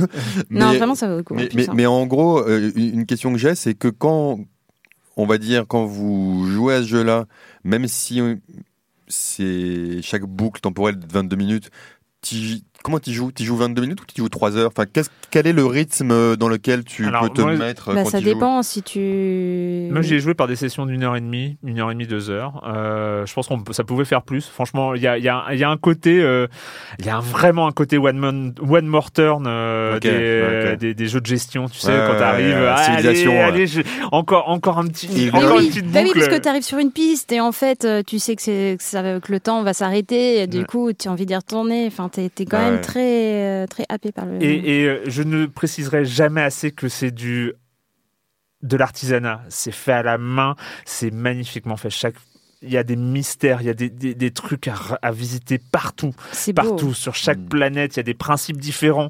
Euh, Mais a- oui, en fait, c'est ça, c'est des casse-têtes, mais c'est. euh, Enfin, je trouve que c'est une bonne leçon de, de game design aussi, quoi. de C'est, level euh, design, de game design, de c'est c'est c'est C'est des- il y a des choses et de et de trouvailles, de trouvailles. Juste pour donner envie, mais un- par exemple t'as un couple de planètes. La, la trouvaille est, est- est monumentale, c'est-à-dire que tu as deux planètes qui sont en, rotation l'une autour de l'autre. jumelle un peu. Des planètes jumelles qui sont en rotation l'une l'une autour de l'autre et il y a euh, un désert de sable qui passe de l'une à l'autre Hmm. par la par l'attraction. Et donc en fait bah tu peux visiter par exemple les tunnels de l'une que quand le sable est sur l'autre. Ah, et en fait tu as un temps limité parce que le sable tu sais qu'il va revenir sur euh, et et tu as des trouvailles comme ça. Je, je vous en- je donne cet exemple là mais tu en as partout. J'ai j'ai moi c'est au bout de je ne sais combien de boucles temporelles que je me suis dit mais au fait il y a quoi d'autre sur Artibois? Il y a quoi d'autre sur ma planète dont je pars et je pars à la visite du système surtout qu'il y a des du- choses, en du fait, de système solaire. côté. euh. Et, et ben il y a des choses, il y a d'autres Ouais. choses à visiter sur ta propre planète, sur la Lune. Sur la Lune, il y a des, alors il y a l'instrument de musique qui joue sur la Lune, donc on va, on va y voir. Mais il y a d'autres choses à visiter sur la Lune. Euh, et, et en fonction de la gravité de, de telle planète, et ben tu vas faire un saut et en un saut tu vas faire le tour de la Lune ou tu vas sortir de- du, du champ gravitationnel de, de la planète parce que euh, tu vas te retrouver dans l'espace un peu idiot hein, sans, ton, sans ton vaisseau parce que tu as sauté trop haut euh, Eh et tu oui. t'es arraché c'est- du champ gravitationnel c'est- de là c'est quand même un jeu qui, est, qui peut avoir une fin, du coup, quand même. Ah bah oui, c'est parce que, parce au fur et à mesure, les mystères, tu les résous, tu comprends un peu plus, euh, tu comprends finalement. euh, c'est une enquête, c'est exactement Mm. ça. C'est euh, en 22 minutes, tu vois pourquoi ça se passe, qu'est-ce qui se passe, qu'est-ce qui s'est passé avant, euh, et, tu vas. Ouais, euh, puis même si au début des- t'es un peu au dépourvu, tu Mm. veux aller dans tous les sens, tu sais pas trop. À partir du moment où tu commences à te sentir un indice, tu vas foncer et tu vas, ça va t'amener à d'autres choses, à d'autres choses, et tu seras de plus en plus euh, à fond. Il faut quand même euh, juste euh, avant de, de parce qu'on va laisser la parole un peu au, au- au dernier jeu, mais euh, c'est il faut faire quand même parce que l'histoire de, de, de Outer Wilds et l'histoire du développement d'Outer Wilds est complètement dingue. hein. C'est un projet qui date de 2012. En 2015, ils ont fait une version alpha qui était jouable gratuitement sur leur, leur site web parce que Connaître Sabès, notre ami, avait remarqué. ça, Sébastien Delahaye, euh, donc euh, avait beaucoup remarqué. Moi, il m'avait dit jouez-y, euh, c'est gratos en alpha. En 2015, ils ont gagné. En 2015, hein, c'était le projet, un projet étudiant. hein, donc, euh, ils ont gagné le Grand Prix de l'IGF, de l'Independent Games Festival, et l'excellence en design. Euh, donc, ils ont gagné deux prix en 2015. Et après, ils ont été repérés. Alors ça, c'est euh, c'est assez marrant. Ils ont été repérés, ils ont été embauchés tous par le studio Mobius Digital, qui est le studio de Mazioka. Mazioka qu'on connaît pour avoir joué le rôle de Hiro Nakamura dans la série Heroes. Pour ceux qui connaissent, donc lui, il a embauché un peu toute l'équipe, dont Alex Beecham, qui est donc un peu le, le- le game designer euh, classique. Et après, en, en 2018, ils ont eu du financement d'Annapurna, euh, donc le- le- le- le- l'éditeur euh, de, de jeux indé. Et euh, voilà, à noter euh, la musique, on en a écouté un, un morceau un, un petit peu, mais qui est assez entêtante euh, de ce jeu-là. Qui, enfin, il y a un côté, euh, il y a un côté feu de camp. Enfin, il y a un feu exactement. De a- toute façon, le départ, c'est le feu de camp et ça reste, t'accompagne voilà, tout le long. en C'est fait. euh, le, le- le thème, c'est le feu de camp. Euh, la musique est en- d'Andrew Pralo et euh, voilà. Juste jouez-y. C'est euh, dans, dans, la, dans la catégorie des open world, on a on a plus on n'a plus de surprise à ce niveau-là. Enfin, Oui, c'est, surtout que c'est un euh, open world euh, petit en fait. Ouais, euh, petit, mais- petit, mais Crafté, un microscope, Ouais. mais euh, plein de petites choses en fait. mais euh, avec un sentiment de gigantisme ah bah, aussi. quand tu te retrouves dans l'espace, tu te sens C'est ça, euh, c'est- C'est ridiculement. pas, il est pas, euh, c'est pas un open world qu'on va calculer en nombre de kilomètres carrés Ouais, ouais. comme c'est, c'est pas un open world qui fait la course à- au gigantisme, mais Non, c'est mais hors il a- espace. C'est. mais il est euh, gigantesque par autre chose, par, euh, Mm. par, euh, par le fait que tu as l'impression que chaque centimètre carré est pensé. Et, euh, moi, je suis allé dans, le, dans la queue d'une comète, là, j'ai trouvé des choses, je pensais même pas trouver des choses. Enfin, c'était juste Mais oui, c'est ça, t'es surpris, tu te dis oh là là, mais là il y a rien, qu'est-ce que je fous là? Et puis en fait, euh, t'avances un peu et tu fais mais Outer Wilds sur l'Epic Store et sur Xbox One. Euh, et on va terminer cette émission avec euh, toujours un peu de musique aussi. Euh, c'est une production d'Arte, ça s'appelle Vectronome.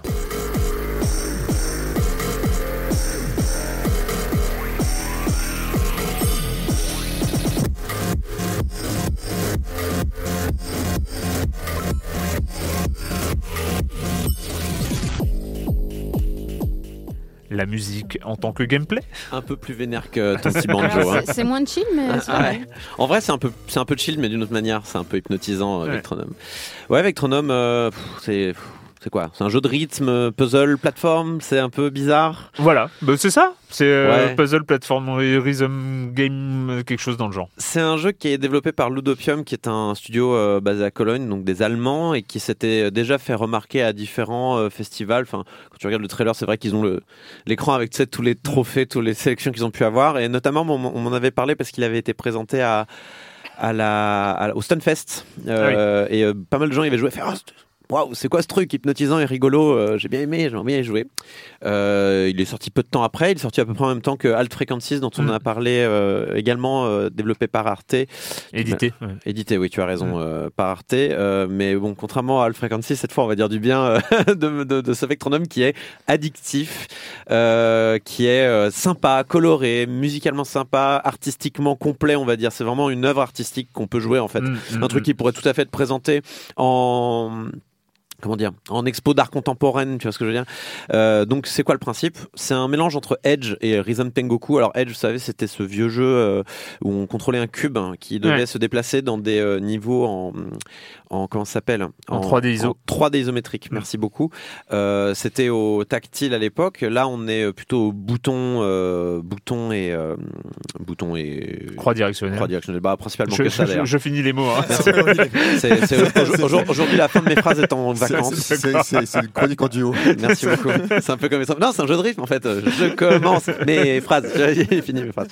Euh, et du coup, euh, contrairement à Edge, en fait, la notion de rythme va être importante Mm. puisque euh, si tu ne suis pas la musique, il est impossible quasiment de terminer les niveaux qui sont proposés, car euh, ce sont en fait des, des une espèce de parcours d'obstacles, mais euh, vraiment euh, ingérables. Ingérables. C'est-à-dire, c'est vraiment il y a des trous qui apparaissent, qui disparaissent, les plateformes apparaissent et disparaissent. Euh, Il y a des pics qui apparaissent, qui peuvent tuer ton, qui peuvent tuer ton, ton, ton petit cube.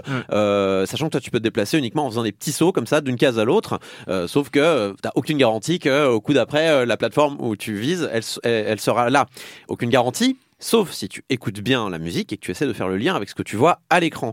Parce qu'il y a toujours un lien entre ce que tu entends et ce que tu vois. Et à partir du moment où tu arrives à faire ce lien qui est impossible à décrire par des mots, tellement ça se passe profondément dans ton cortex, t'es là en mode j'ai compris ce qui se passe, mais alors je suis impossi- imp- impossible à définir qu'en fait tu vas finir et il y a une personne qui se regarde et font mais comment comment tu fais? Que, que- que- hein? Que- comment tu fais?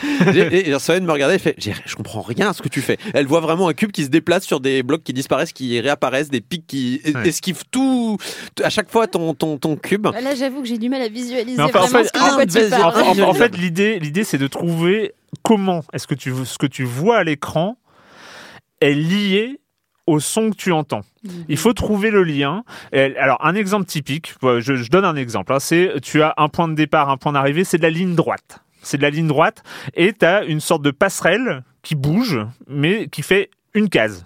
La case, elle bouge, elle fait tac, tac, tac, tac, tac, tac, tac, tac, tac, tac, tac, tac. Donc par, par série de trois. Il faut que tu trouves dans la musique ce pattern. Ce pattern des trois trucs. Alors ça va pas être le rythme primaire, ça va pas être le boum, boum, boum, boum. Des fois ça, des fois ça l'aime, mais Des fois ça euh, l'est, mais ça va être un rythme secondaire qui arrive derrière. Il va falloir le. Il va être là. il va être là dans la musique. Et une fois que tu vas le, le détecter, et tu vas trouver ce lien. C'est-à-dire, le lien, c'est ce pattern Ah, musical malin, qui est lié à l'apparition et la disparition de tes petites plateformes qui vont te permettre d'arriver à- du point A à un point B. Souvent- Donc, en fait, le, le but du jeu, ça va être de trouver comme ça, c'est quoi le lien. Mais là, j'ai décrit un truc en une dimension, c'est-à-dire, et avec euh, un seul pattern. ouais. Mais il peut en avoir plusieurs. Il peut y avoir des variations de rythme, il peut y avoir tout ça. Donc il va y avoir une phase d'observation, limite une phase où ça devient presque instinctif. De... Un, fait, un un autre peu, exemple euh, qui, est, euh, qui arrive assez souvent dans le jeu, c'est par exemple, on peut reprendre cet exemple du pont, sauf que ce pont va se décaler sur le côté. Ouais. Donc il va falloir anticiper le mouvement du pont pour atterrir sur le pont. Et ça va faire par exemple euh, ta ta ta boum boum. Et quand ça fait boum boum, tu dois faire droite droite ta ta ta boum boum. Et tu dois faire gauche gauche droite droite gauche gauche etc. Ouais. Donc tu avances comme ça. euh, tant que t'entends pas les boum boum, c'est bon. Mais tu- au bout d'un moment, comme c'est des boucles très courtes, tu les anticipes les boum boum. Tu vois ce que je veux dire? ça, ça a l'air d'être un jeu, en fait, euh, où au début, tu vas chercher, tu vas te prendre la tête, mais il va, dès que tu auras trouvé la bonne fréquence, finalement, ça va ça. aller a, tout seul. il y a- vraiment des moments où mal de crâne, d'autant que le la direction artistique du jeu n'aide pas beaucoup Oui. l'aspect euh, mal de crâne, des choses. bah, on va, on va, hum, je vais quand même mettre un bémol là-dessus parce que le, tout le jeu est modulable de A à Z. Si on veut pas des couleurs qui, qui flashent, on peut les Mm. retirer. On peut même jouer le jeu en noir et blanc si on veut. Donc c'est c'est vraiment chouette à ce niveau-là. Ils ont fait un bon travail. Mais c'est vrai qu'il y a un petit côté psychédélique qui, euh, qui est euh, lié à ces boucles très courtes de musique électronique, Mm, vraiment mm. euh, presque machiniste. hein. Vraiment, moi, j'ai euh, l'impression que vous êtes en train de me décrire un trip, en fait. Non mais il y a, il y a un trip euh, clairement. En fait voilà, c'est vraiment un mélange entre euh, ce jeu Edge là avec des cubes et euh, Rhythm Tengoku. C'est pareil, on doit euh, dans Rhythm Tengoku, enfin Rhythm Paradise en, en- en Europe, c'était euh, dès que t'entends euh, one two three, tu sais que sur le quatrième temps tu dois euh, appuyer sur A ou appuyer sur B ou ce que t'as- Wiimote. Euh, là c'est pareil, sauf que c'est beaucoup plus rapide sur des euh, sur des euh, boucles beaucoup plus courtes et avec la notion de platformer, c'est-à-dire que tu dois sauter sur la plateforme parce que euh, tu- si tu tombes dans le trou, tu recommences depuis le début. Et euh, il faut vraiment réussir à faire ce lien. Une fois que tu as fait le lien entre les deux, des fois, tu parcours des, longueurs très très grandes sans te planter et tu fais Mais- waouh. Mais ça doit mais- être tellement mais- satisfaisant, du coup. Et, et- euh. mais il y a un petit côté que je sais pas si vous voyez, mais un petit côté synesthète, enfin synesthésie. hein. Ouais. Euh, Ouais. Donc euh, relier, relier les un couleurs à un un son, relier ouais. un truc. C'est tu relis deux machins entre Ouais, eux. T'as ton cerveau qui crée un lien qui n'existait pas avant. Et euh, Enfin, on est sorti des jeux violents. Ah bah là, on est en- là, on n'est pas dedans, hein, on n'est pas Non, dans non, les non, jeux violents. C'est sur quel Mais- support? C'est sur quel support? Switch PC. Et euh, on est on est vraiment sur voilà, on est sur un, un jeu mu- musical visuel euh, comme ça qui qui relie vraiment deux types d'informations totalement disjointes, euh, mais que tu es amené à relier dans, dans ta tête et c'est assez pas mal. Mais dans le côté un peu hypnotique et tout ça, euh, moi j'étais en train d'y jouer et vu que ça fait partie de la catégorie des jeux violents, je peux y jouer dans, en dehors des heures de coucher Non de mes violent. enfants.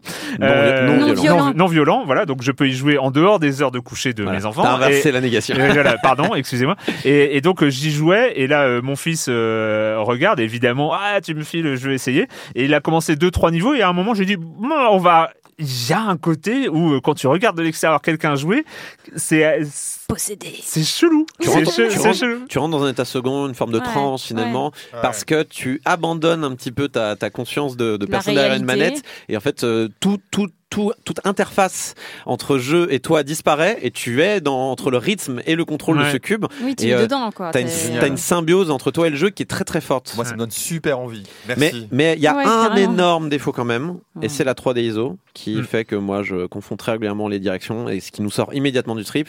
J'avais pas ce problème dans Edge parce que tu donnais des coups de diagonale euh, machin. C'est vrai qu'il y a des moments où je tenais ma ma- là je tenais ma manette de, de, de traviole Mm. pour euh, avoir l'équivalent euh, parce que comme c'est en isométrique haut en fait c'est euh, je sais pas diagonale haut droite par exemple. Et donc je sais plus si c'est droite ou haut pour aller dans cette direction. Ouais. et ça régulièrement je, je confondais voilà exactement c'est frustrant c'est le seul défaut que j'ai euh, à donner à ce jeu. Pour le reste, euh, l'aspect psychédélique qui peut faire mal à la tête est tout à fait gérable. Une fois qu'on a terminé le jeu, il nous permet même d'accélérer ou ralentir le rythme euh, directement euh, via les gâchettes.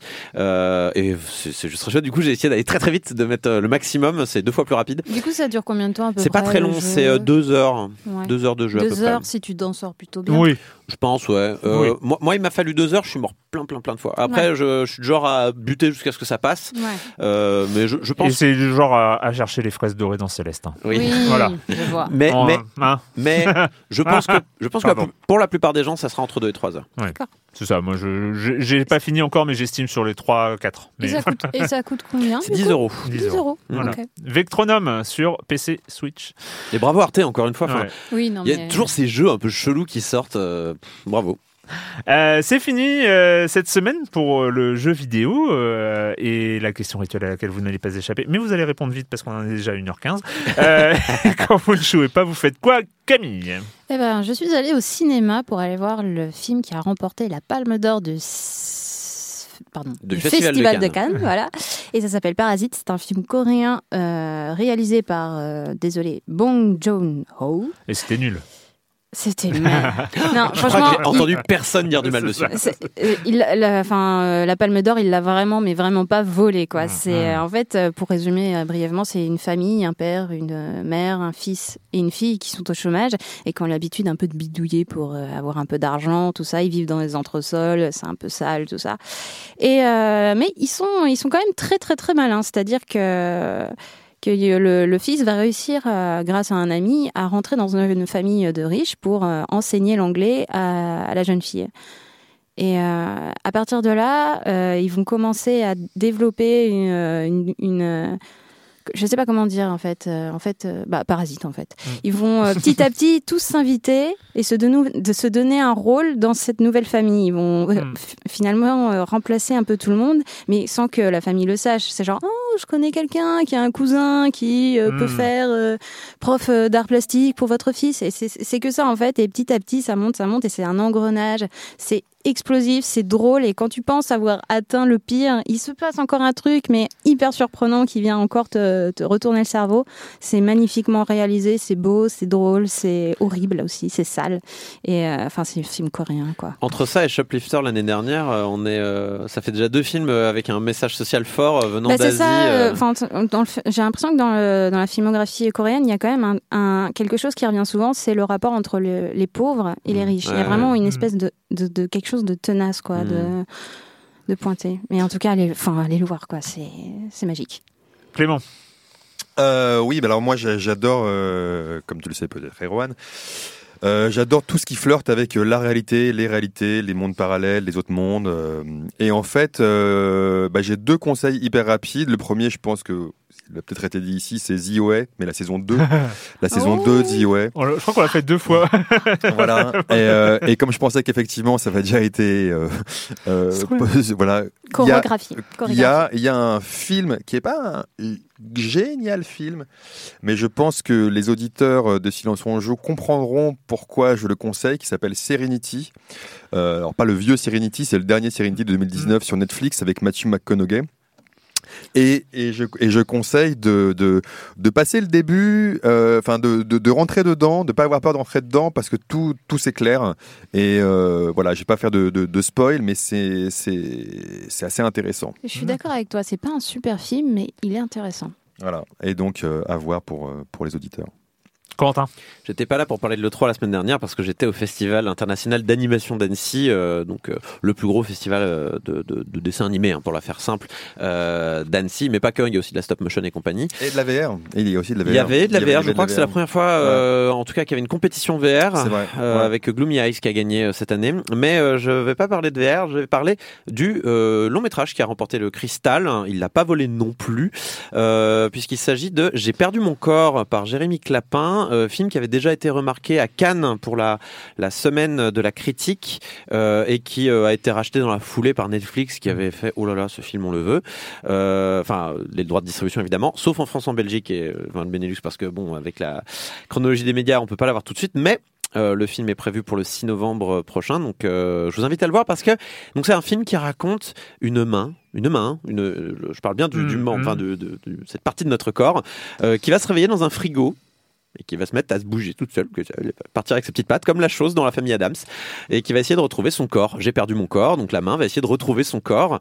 Euh, et au fur et à mesure de ces péripéties parisiennes, puisque ça se passe à Paris, donc euh, entre pigeons qui essayent de le picorer et rats qui essayent de l'emmener sous les roues du métro et poubelles qui essayent de le mettre dans les ordures et dans, le, les bennes, euh, en fait, on va se souvenir au fur et à mesure de la vie de, du, personnage en fait qui a perdu sa main et qui a une vie assez touchante, qui a qui, qui, qui est arrivé à Paris assez jeune après un drame euh, familial, qui va euh, qui est pourtant très intelligent, mais qui par la force des choses va se retrouver euh, livreur, qui va tomber amoureux, donc il va essayer de il va essayer de il va essayer de s'arranger pour essayer de, de séduire la personne qui la qui l'intéresse et tout. Et en fait, malgré l'aspect un peu tragique de cette histoire de, de, de cet homme qui a qui finalement va à un moment donné, c'est inévitable, perdre sa main. On ne sait pas comment, mais voilà, c'est inévitable à un moment donné. On, on va on va découvrir une, une histoire très touchante avec un personnage très touchant euh, et des personnages très touchants euh, dans un Paris euh, très contemporain, je dirais au milieu des années 2000, quelque chose comme ça, et qui est criant de vérité, qui est à la fois très poétique et dramatique et en même temps parfois drôle et, avec un avec une bande son mais vraiment parfaitement choisie, un peu urbaine, un peu classique par moment, euh, un sound design aussi très réussi. Et donc je vous recommande ce film qui est un high concept vraiment qui nous vient du court métrage parce que Jérémy Clapin vient du court métrage et euh, qui sortira donc en fin d'année. En plus c'est court, ça dure 1h20, preuve que le mec vient du court, il aime bien euh, faire les choses rapidement. J'ai perdu mon corps par Jérémy Clapin, c'est bientôt dans vos salles en fin d'année. Cool. Moi, je savais pas trop de quoi parler. Euh, je vais pas parler du fait que j'ai pratiquement fini euh, le MCU, le Marvel Cinematic Universe. J'ai tout repris. J'ai tout repris quasiment de zéro. Parce que, en fait, à- à- depuis Tu les. veux pas refaire tous les Kingdom Hearts tant que tu Parce que si t'as du temps comme ça. Ouais, mais en fait, quand tu, les, quand, quand tu fais du binge-watching de MCU, en fait, ça passe plutôt Ah oui. pas mal, en fait. hein. C'est pas mal. C'est comme si tu regardais une série avec des épisodes trop longs, en Moi, fait. fait c'est quoi le au genre- total, 24? Ouais, moi, c'est le genre de truc que je regarde que quand je suis malade. Ouais, Ah bah, ouais, moi, là, réconfort un peu. Ouais. Euh, voilà. Et sinon, en fait, j'ai fait, j'ai fait un truc. qui fait- Je je vais pas en parler euh, longuement, mais euh, la semaine dernière, je me suis retrouvé dans une salle avec cinq astrophysiciens pour parler euh, du, euh, du début de l'univers et, et- et du fond diffus cosmologique. Euh, C'est juste pour teaser un papier qui sortira jeudi prochain euh, dans, dans Libération que j'ai pas encore écrit, Euh, mais euh, donc euh, où on parle de poussière interstellaire, de fond diffus cosmologique et d'ondes gravitationnelles primordiales. Ça va être hyper cool. En tout cas, il faut que je l'écrive. C'est- bon, en tout cas, l'entretien bien passé, donc euh, c'est. J'espère que ça va donner euh, un truc à la hauteur. Euh, voilà, à la Réal, c'était le grand retour de Quentin Bresson, et c'était un vrai plaisir. Et puis, puis, bah nous, on se retrouve. Merci à tous les trois encore. Et nous, on se retrouve la semaine prochaine pour parler de jeux vidéo sur Libération.fr, sur les internets et sur Binge.audio. Ciao. When you make decisions for your company, you look for the no-brainers. If you have a lot of mailing to do, stamps.com is the ultimate no-brainer. Use the stamps.com mobile app to mail everything you need to keep your business running with up to 89% off USPS and UPS. Make the same no-brainer decision as over 1 million other businesses with stamps.com. Use code PROGRAM for a special offer. That's stamps.com, code PROGRAM.